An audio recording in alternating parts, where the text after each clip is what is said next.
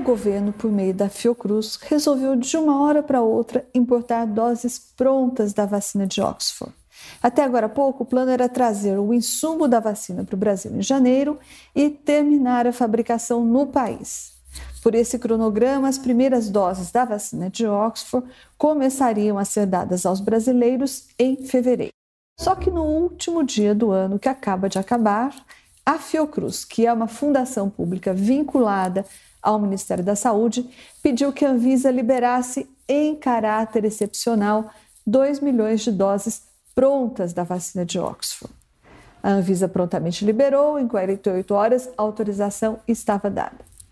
Com isso, as doses devem chegar ao Brasil em breve. A chegada deve coincidir com o pedido de registro da vacina de Oxford na Anvisa e tudo dando certo. É possível que antes da última semana de janeiro o governo federal já comece a aplicar a vacina de Oxford, que é a única que ele comprou com antecedência. Essa guinada na estratégia da Fiocruz tem um propósito, que é o de fazer a vacina de Oxford chegar antes do previsto ao Brasil e o presidente Jair Bolsonaro não ficar atrás daquele que ele elegeu seu arqui-inimigo, o governador de São Paulo, João Dória.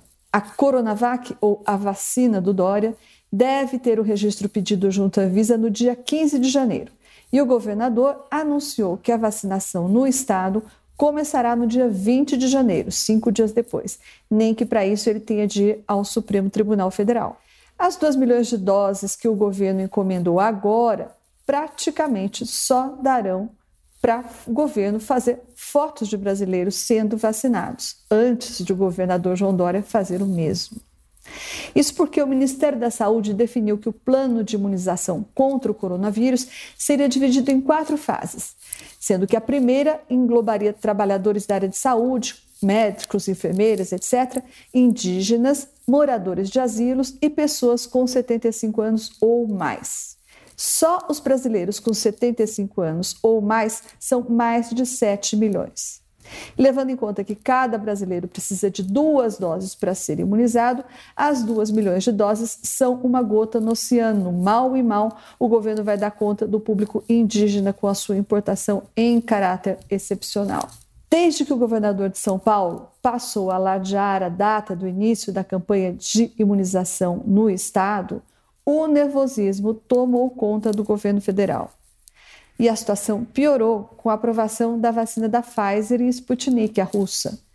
Quando ficou claro que o México, Chile, a Costa Rica e também a Argentina poderiam começar a vacinar suas populações ainda em dezembro do ano passado, como de fato aconteceu, o governo decidiu pedir à Pfizer nem que fosse uma partida simbólica de vacinas. A Pfizer já estava com todos os lotes comprometidos, mas chegou a oferecer ínfimas 500 mil doses para o Brasil. As 500 mil doses, que nunca foram compradas, tinham o mesmo objetivo que as 2 milhões de doses da Oxford, agora adquiridas em caráter emergencial pelo governo. É vacina inglesa para brasileiro ver.